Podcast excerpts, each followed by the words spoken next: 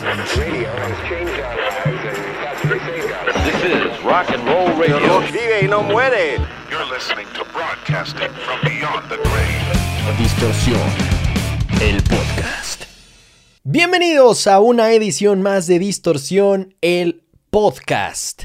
Hoy pensé, pensé por poco que no iba a haber episodio porque me he sentido de la chingada todo el día. Amanecí medio enfermo. Sé que a muchos de ustedes les valdrá por completo mi estado físico. Sin embargo, amanecí sintiéndome medio mal. Me tomé una pastilla y todo el puto día estuve bajoneado porque estas pastillas antigripales te tumban. Te tumban a la verga. Pero afortunadamente logré sobrevivir y logré rescatar mi estado mental lo suficiente como para hilvanar un tema que mm, me tiene especialmente emocionado porque creo que después de pensar que no iba a haber episodio, me emociona sentarme a hablar de este tema. Creo que es un, un, un, una hipótesis o una teoría que sin duda varios de ustedes estarán gustosos de debatir al menos. Quizá no del todo de acuerdo, algunos y otros no, pero por lo menos será motivo de debate y eso me emociona. Al final de cuentas creo que esa es la razón principal de que exista este espacio. El compartir opiniones siempre polariza, ¿no? O sea, creo que una de las reglas del marketing eh, personal, cuando estás haciendo marketing en cuanto al, nombre de una figura pública, al nombre de una persona, la mejor forma de llegar a más gente más rápido es polarizar. O sea, marcando tu opinión clara sobre un tema, va a haber un chingo de gente que se empute, pero van a dejarte comentarios o dislikes. Y va a haber un chingo de gente que va a estar de acuerdo contigo, que va a ser menos ruidosa, porque no necesariamente todos van a comentar, hey, estoy de acuerdo contigo. Pero sí van a dejar un like o se van a suscribir o te van a seguir. Entonces, este tipo de temas son los que más me emociona tocar en este podcast, sin necesidad de ser polémico, ¿no? Como ya lo saben, por el título de este episodio, la teoría es que los raperos salvarán al rock.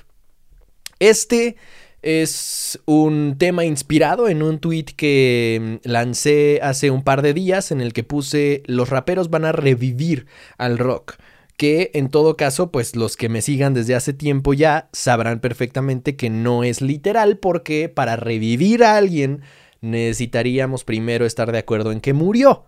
Yo siempre estoy diciendo que el rock no ha muerto, que hay muchos indicios para sostener esa, no teoría, porque realmente con que hubiera una sola banda vigente haciendo rock, ya nada más con eso es más que suficiente evidencia como para saber que realmente no murió del todo. Háganle como quieran. Con que siga Guns N' Roses tocando las mismas pinches canciones, va a seguir vivo. Así que no, no ha muerto. Sin embargo, era una forma un poco más llamativa de, expresar la idea. Básicamente a lo que me refiero es a lo que ustedes ya leyeron en este episodio, ¿no? Que los raperos son los que van a rescatar esta popularidad aparentemente perdida del género que amamos. Ahora, para esto quiero hacer mención de dos, o cita de, no cita textual, pero sí mención de dos referencias. La primera es de Finn McKenzie, que es el fundador de, de Punk Rock MBA, que también encuentran en su versión en podcast y en YouTube. Si saben inglés, chequenlo, deberían seguirlo porque la verdad es que tiene contenido muy bueno, sobre todo del contenido que creo que a mí me hace falta, fíjense, que es videos más cortos, pero concisos porque se pueden consumir a lo largo del tiempo, no caducan y son precisamente videos de opinión, puntos de vista respecto a ciertos artistas, ciertos géneros y explica sus teorías sobre por qué ciertos movimientos desaparecieron, por qué ciertos movimientos fueron más importantes que otros, algunos que cambiaron el curso del rock, etcétera, etcétera. Bueno, pues el que voy a citar en este momento es un video especialmente en el que habla, entre otros artistas, de MGK. Y ahí lo titula ¿Por qué el rock dejó de ser divertido? ¿no? Entonces, para, para retomar esta, eh, referencia o esta cita, Finn dice que una de las principales razones por las que el rock dejó de ser comercialmente exitoso y de dominar las listas de popularidad de todos los eh, catálogos, O sea, es decir, no solo la lista de rock, que evidentemente está llena de, de artistas y de canciones rock, sino las listas en general, o sea, el listado del Billboard 100 y Billboard 200 antes estaba plagado de propuestas rock y hoy en día pues básicamente está dominado por eh, pop, hip hop, reggaetón y música alternativa en todo caso, ¿no? Si es que a Billie Eilish, por ejemplo, la podemos considerar como música alternativa, yo lo haría, no creo que sea lo mismo que escuchar a Ariana Grande o a Taylor Swift, es pop, sí, pero preferiría catalogarla como música alternativa pero no deja de ser una música alternativa más pegada al pop que al rock. Entonces, ¿qué ha pasado? ¿Qué ha pasado con el rock, no? Esto es uno de los uno de los principales puntos a favor para aquellos que argumentan que el rock murió. Y es que ya no está en lo más alto de la popularidad. Así es, eso en mi opinión es muy distinto, ¿no? Una cosa es que haya dejado de ser lo más popular y otra cosa es que haya muerto. Ahora, cada que hablo de que el rock murió y de que el rock no murió y de que si, si es un punto de vista o es un hecho, muchos llegan a comentar, pues yo pienso que no murió, pero está muriendo. Yo pienso que no murió, pero ahora está relegado a ser un género de culto como el jazz o como el blues y este tipo de géneros que solo se escuchan como en nichos muy específicos, casi casi en el underground y solo por gente que te hereda ese gusto, ¿no? Yo creo que esta es una idea que muchos de ustedes incluso podrían tener, porque cuando hoy en día alguien es fan del rock, muchas veces es justo por herencia, porque nuestros papás, nuestros tíos, nuestros abuelos, alguien cercano a nosotros, incluso amigos, nos heredan este gusto. Nos dicen, hey, deberías checar a estas bandas de las que yo soy muy fan desde hace muchos años y te enamoras y comienzas a explorar el mundo por tu cuenta, el mundo del rock, quiero decir, pero casi casi es por herencia. Entonces, ahí tienen un punto, podría ser que sí.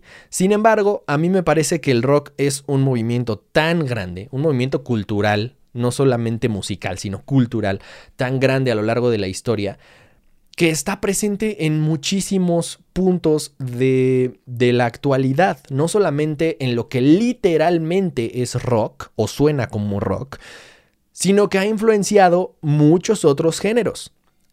Quizá no necesariamente en el sonido, sino muchas veces incluso en la actitud y en la forma en la que se producen. Quédense conmigo. Aquí voy a citar o hacer referencia a eh, la segunda persona que les mencionaba, ¿no?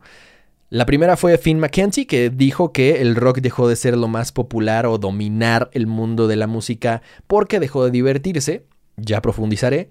Y la segunda referencia es a Roberto Martínez, que básicamente en varios eh, de sus podcasts ha dicho que él considera que el hip hop es el nuevo punk.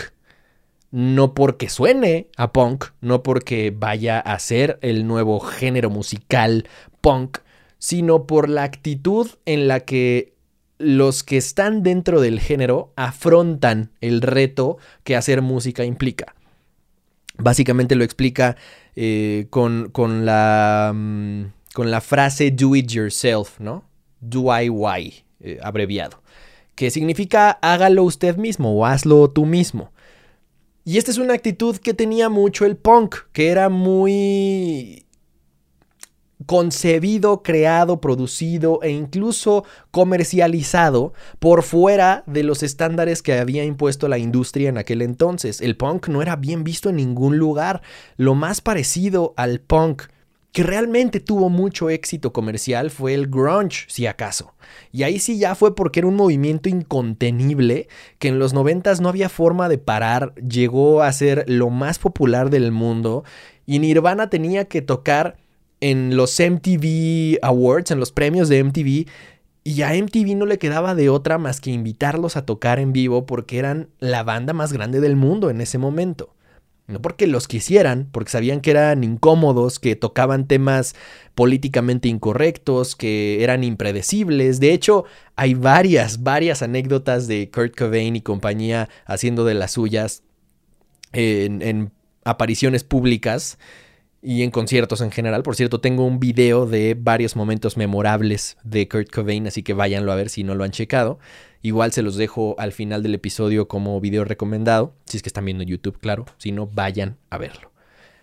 Entonces, más allá de, de, eso que, que pudo conseguir el grunge al ser un éxito realmente comercial, exitoso comercialmente hablando, quiero decir, pues el punk nunca realmente lo fue, ¿no? O sea, incluso en Escuela de, Escuela de Rock, la película de Jack Black, hacen esta referencia en la, que, en la que dicen que los Sex Pistols nunca ganaron nada, ¿no? Y le tratan de explicar esto a Jack Black cuando, cuando anuncian que Escuela de Rock, o sea, la banda no ganó el concurso de talento, la batalla de bandas, el baterista de la banda le dice a Jack Black, hey, pero pues los Pistols nunca ganaron nada, ¿no? Entonces no se trata de ganar cosas, se trata de hacerlo porque pues es una actitud, una forma de expresarte. Esto es lo que traes adentro y se trata de hacerlo con el corazón y con pasión, no de que la gente te reconozca y de que ganes premios. Esa era la actitud que tenía el punk. Pues básicamente lo que dice Roberto Martínez, y lo cual comparto por completo, es que tiene mucho de punk lo que se está haciendo hoy en día en el hip hop. La forma en la que se produce es muy similar, en el sentido de que se produce de forma muy poco profesional, aunque claro, los avances tecnológicos permiten que suene mucho más profesional que lo que en aquel momento se hacía de forma austera. Hoy en día con una laptop como esta puedes grabar algo perfecto. De hecho, varios de ustedes saben que he estado trabajando en música y mi proyecto de música cuando lo lance o cuando esté próximo a lanzarlo, que realmente ya estoy muy próximo a lanzarlo, les dejaré ver un detrás de cámaras de cómo lo he trabajado, pero básicamente como adelanto les cuento a ustedes, todo ha sido aquí, todo ha sido aquí. Y yo soy una persona muy ermitaña, casi no salgo de mi casa y cuando salgo salgo solo con audífonos y estoy escuchando un podcast o música y estoy en mi pedo prefiero que nadie me, me, hable o interactúe conmigo porque no, no, porque me cueste trabajo, porque sea retraído o me cueste eh, mm, o se me complique desenvolverme con la gente, para nada, de hecho todo lo contrario. Sin embargo, soy muy de estar en mi espacio. Entonces, todo lo he trabajado yo solo, desde mi departamento, además donde vivo solo, actualmente al menos, a distancia mandando cosas por WeTransfer, por WhatsApp, por correo. Y así, básicamente así es como se trabaja hoy en día en la mayoría de los géneros comerciales. Los que ya mencioné de, la, de los listados de popularidad, ¿no? El pop, el hip hop, el urbano. Y la mayoría de artistas de estos géneros ni siquiera están pensando en aprender a tocar un instrumento, ni siquiera están pensando en aprender o en tomar un curso sobre cómo escribir canciones. O sea, y, ves a güeyes que la están rompiendo muy cabrón. Y creo que tiene un mérito mucho más grande del que le damos. Porque la mayoría de las personas desacredita a, a los géneros de hoy en día por esa misma razón, por decir, es que los músicos de hoy en día son unos pendejos, no saben de acordes, no saben de notas. Es como, güey, ¿tú qué tanto crees que Johnny Rotten se preocupaba por porque su progresión fuera compleja, ¿no? O porque, porque los riffs o las líneas de bajo de sus canciones fueran algo virtuoso o complicado. No, el punk era algo feo, algo incómodo de ver. De hecho, la mayoría de las bandas de punk tocaban del culo en vivo. Sus grabaciones quedaban más o menos decentes, pero hay una razón por la que el punk no ha envejecido tan bien una de las bandas de punk y eh, punk entre comillas porque realmente no son esa esencia de lo que uno pensaría cuando escucha la palabra punk, es The Clash. Y The Clash sí era una banda súper estudiada y sí, no quiero decir que de conservatorio ni mucho menos, pero sí tenían una teoría y un conocimiento musical mucho mayor al de la mayoría de las bandas de punk de su generación y ellos se enfocaban en hacer otro tipo de música. The Clash demostró que el punk podía sonar a reggae, podía sonar a ska, podía sonar a pop, podía sonar a rock y seguir siendo punk, porque el punk era más una actitud, ¿no? La actitud con la que enfrentaban, con la que enfrentaban a la industria de la música, con la que creaban su arte y con la que hacían las cosas incluso sin tener ni la aprobación, ni mucho menos el apoyo de una disquera o de los canales de televisión que programaban música, de la radio, etc. Porque eran incómodos, era todo un movimiento muy incómodo. Pues el hip hop ha hecho exactamente lo mismo en la actualidad. Cuando uno se entera de los casos de los raperos latinos, por ejemplo, de Argentina, España, bueno, España no es Latinoamérica, por supuesto, pero quiero decir hispanos, eh, eh, todos ellos que participan en las batallas de gallos, claro, México es potencia mundial, le pese a quien le pese, te das cuenta de que son gente que muchas veces no ha terminado ni la secundaria. Y sin embargo, tienen un flow, una lírica y unas barras impresionantes que no es algo que se obtiene cuando estudias, no es algo que se obtiene cuando vas a una escuela de música. Entonces, ¿realmente necesitan aprender a tocar un instrumento? No. ¿Realmente necesitan aprender a componer música para hacer música? No. Lo suyo es otro pedo. Lo suyo es más de actitud, más de lo que traen aquí adentro y acá arriba, en el cerebro y en el corazón, para decir, entonces, esta cuestión de querer decir algo, de tener algo que decir, es mucho más importante en este tipo de movimientos. Y no quiere decir que sea algo que se tenga que demeritar. Yo creo que la mayoría de las personas los juzgan de forma muy injusta e incorrecta simplemente por porque hoy es fácil crear un beat en una computadora y entonces a ellos no les cuesta nada de trabajo crear su música. No, claro, o sea, hermano, si piensas que no les cuesta nada de trabajo, entonces ponte a tratar de improvisar tú, ponte a tratar de rapear tú, a ver qué clase de bodrio te sale y a ver si más de dos personas te quieren escuchar. Una cosa es que las herramientas tecnológicas faciliten las cosas para que suenen mejor, para que sea más fácil producir, para que incluso puedas no tener nada de conocimientos de teoría musical y de todos modos tener una propuesta musical porque tienes el talento innato, porque lo has trabajado durante años, porque en la calle te has fogueado haciendo improvisaciones, etc. Entonces, estoy muy de acuerdo con esta cuestión de que, de que el el hip hop es el nuevo punk por la actitud de enfrentar y afrontar lo que se requiere para hacer música. La mayoría de los raperos comienzan grabando sus canciones con su mismo celular, con beats que descargaron de YouTube y eso, puta madre, o sea, es algo que se ha perdido muy cabrón del mundo del rock. Y entonces aquí es cuando retomo la primera referencia del episodio de hoy, que es la de Finn McKenzie que decía que el, rock dejó de divertirse y por eso dejó de ser tan popular o tan dominante en el mundo de la música.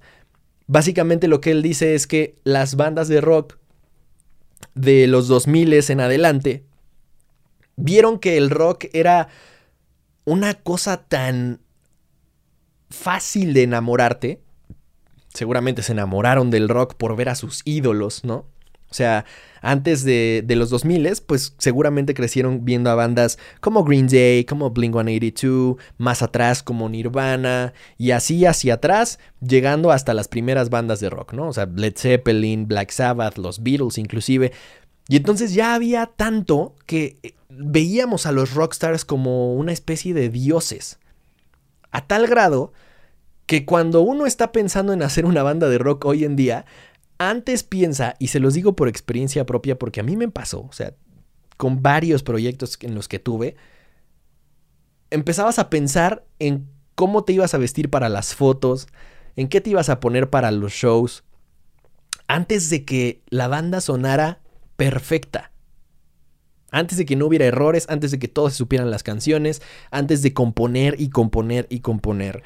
Y entonces las bandas de rock terminaron tomándose tan en serio que era ya más un desfile de modas, más un desfile de a ver quién tiene al cantante más guapo, a ver quién tiene a, los integrantes que se visten mejor, a ver quién tiene la propuesta más original, como por ejemplo, no sé, ponerse un disfraz muy cagado, muy llamativo para sentirte único y diferente, antes que en tener una propuesta que realmente diga algo antes, en tener un, antes de tener un sonido realmente definido, ¿no?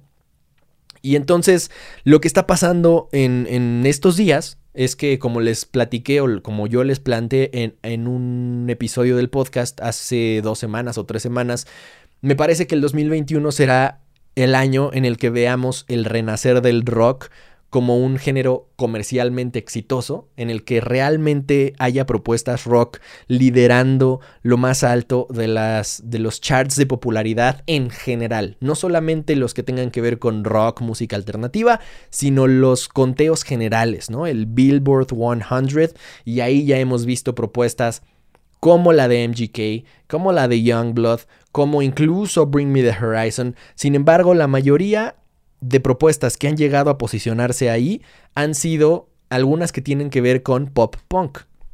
Entonces, si no han visto ese episodio, si no lo han escuchado, vayan a hacerlo. Ahí básicamente les cuento por qué creo que el pop punk o el punk pop será el encargado de traer de vuelta al rock a los terrenos de lo más comercial, eh, gracias a que la industria realmente le está apostando a eso, ¿no? Y cuando uno se pone a pensar quiénes son los nombres detrás de estas propuestas, hay un gran común denominador y es el hip hop.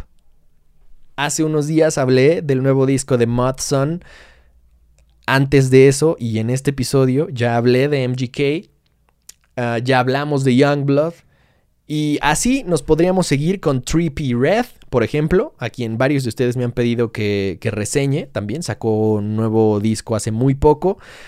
Y antes de eso, podríamos hablar de propuestas como Kanye, como Cudi, como ASAP Rocky, como Tyler the Creator, como...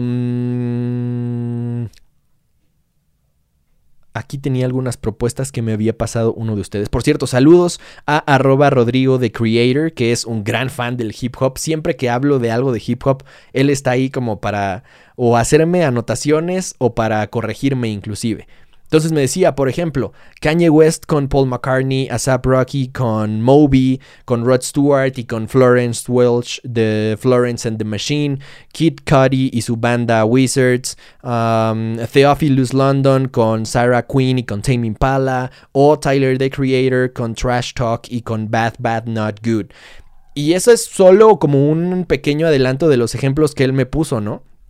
Entonces, ahí es cuando uno se da cuenta de que no es algo que haya pasado de la nada y por supuesto no es algo que haya traído MGK o Youngblood, ni Mudson, ni Trippy Red. Es algo que se viene cocinando de hace mucho tiempo.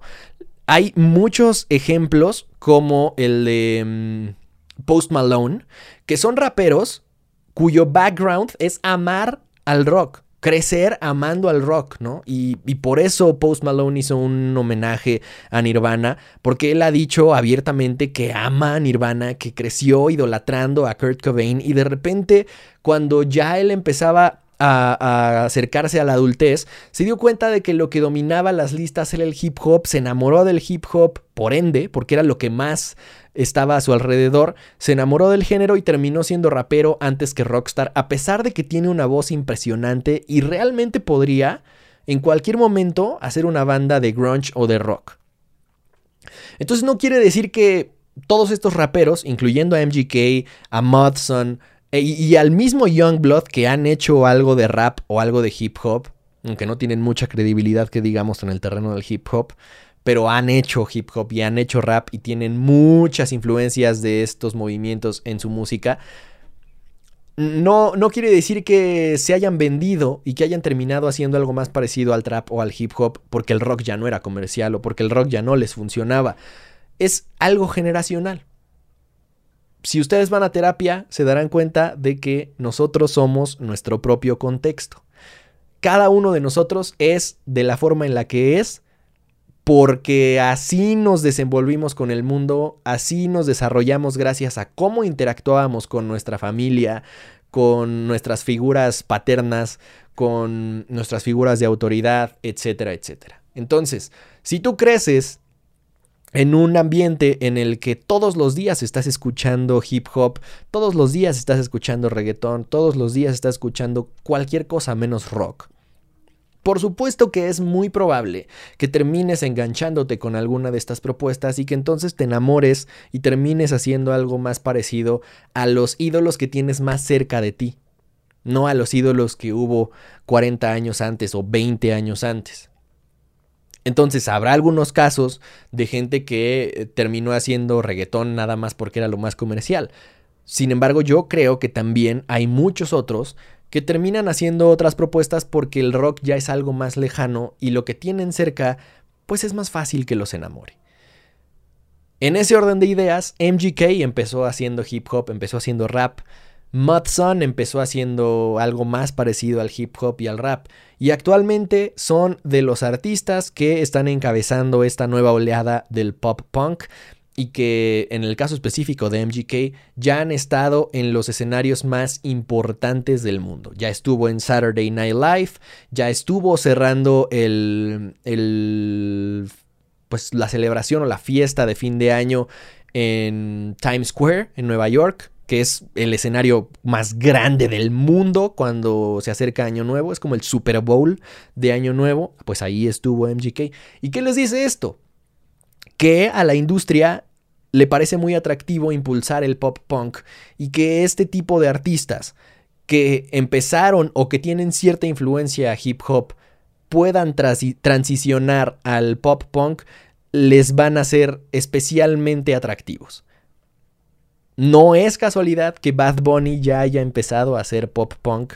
No es casualidad que Post Malone haya hecho un tributo a Nirvana. No es casualidad que MGK haya transicionado al pop punk y que Mudson lo haga ahora y que la industria esté preparando un nuevo disco de Avril Lavigne. No porque Avril Lavigne sea su carta más fuerte, sino porque ella siempre le fue fiel como a este espíritu medio pop punk, a pesar de que siempre fue mucho más pop. Desapareció y ahora que parece necesario tener relevancia otra vez eh, en el subgénero, en el pop punk, pues reaparece, ¿no? Y va a lanzar un nuevo disco. Seguramente tendremos nuevo disco de Blink 182, seguramente tendremos nuevo disco de Green Day, y habrá que ver qué tanto esas bandas se atreven a entrarle al mundo del hip hop y al rap. Porque de lo que no me queda duda es de que propuestas como las de 3P Red, que eran completamente hip hop y que ya tenían una base de fans muy sólidas, o como las de Bad Bunny, o como la de Post Malone, en cualquier momento transicionan por completo a algo más parecido al rock, como lo hizo MGK. En cualquier momento, ¿eh? En, el, en este tweet que les mencionaba al principio del episodio, alguien me puso que ya era hora de un disco de grunge de Post Malone. Y yo le puse sí, o sea, ¿lo dirás de broma? No sé si lo decías de broma, pero bueno, podrías decirlo de broma, pero realmente es algo que se ve muy tangible, algo que en cualquier momento puede suceder. Post Malone haciendo grunge, uh, Bad Bunny haciendo pop punk. Sé que eso para muchos sería un sacrilegio, pero es algo que podría suceder. De la misma forma que sucedió lo de MGK, lo de Youngblood o lo de Mod Sun. Y así es de la única forma en la que el rock podría estar de nuevo en lo más alto de la popularidad. Porque lo de hoy, los ojos, la atención de los fans más jóvenes de la música están en este tipo de géneros, están en el hip hop, están en el rap, en las batallas de gallos. En el momento en el que artistas así se empiecen a meter con el rock y empiecen a experimentar con el rock, que es algo que lleva pasando años, pero en el momento en el que lo hacen así de claro, como lo hizo Trippy Red en su disco, pues entonces muchas de esas eh, personas que ya tienen cautivas comenzarán a ver algo un poquito más parecido al rock y luego se irán pasando algo más parecido al metal. Y así es como abriendo la puerta o abriendo la caja de Pandora, se desata toda, toda la, todas las consecuencias que puede traer esto. Por supuesto, positivas para el mundo del rock. Y aquí está el meollo del asunto, que son los raperos y los hip hoperos y los traperos los que están rescatando al rock. No son los rockeros. Porque cuando uno ve, por ejemplo, en América Latina, cuando uno ve a León Larregui de Zoé, una de las últimas bandas más exitosas comercialmente hablando del rock en español, acá en México al menos. Y al lado de ellos pones, al lado de León Larregui pones al Lobo Estepario. ¿Quién es más parecido a un rockstar? ¿Quién se toma menos en serio su papel en el sentido de que está más preocupado por posar está más preocupado por salir bien en la foto que por sacar todo lo que trae adentro, que por escupir lo que lleva pensando años, lo que lo, que lo carcome por dentro. Eso es a lo que se refiere Fint con, con, con que el rock dejó de divertirse.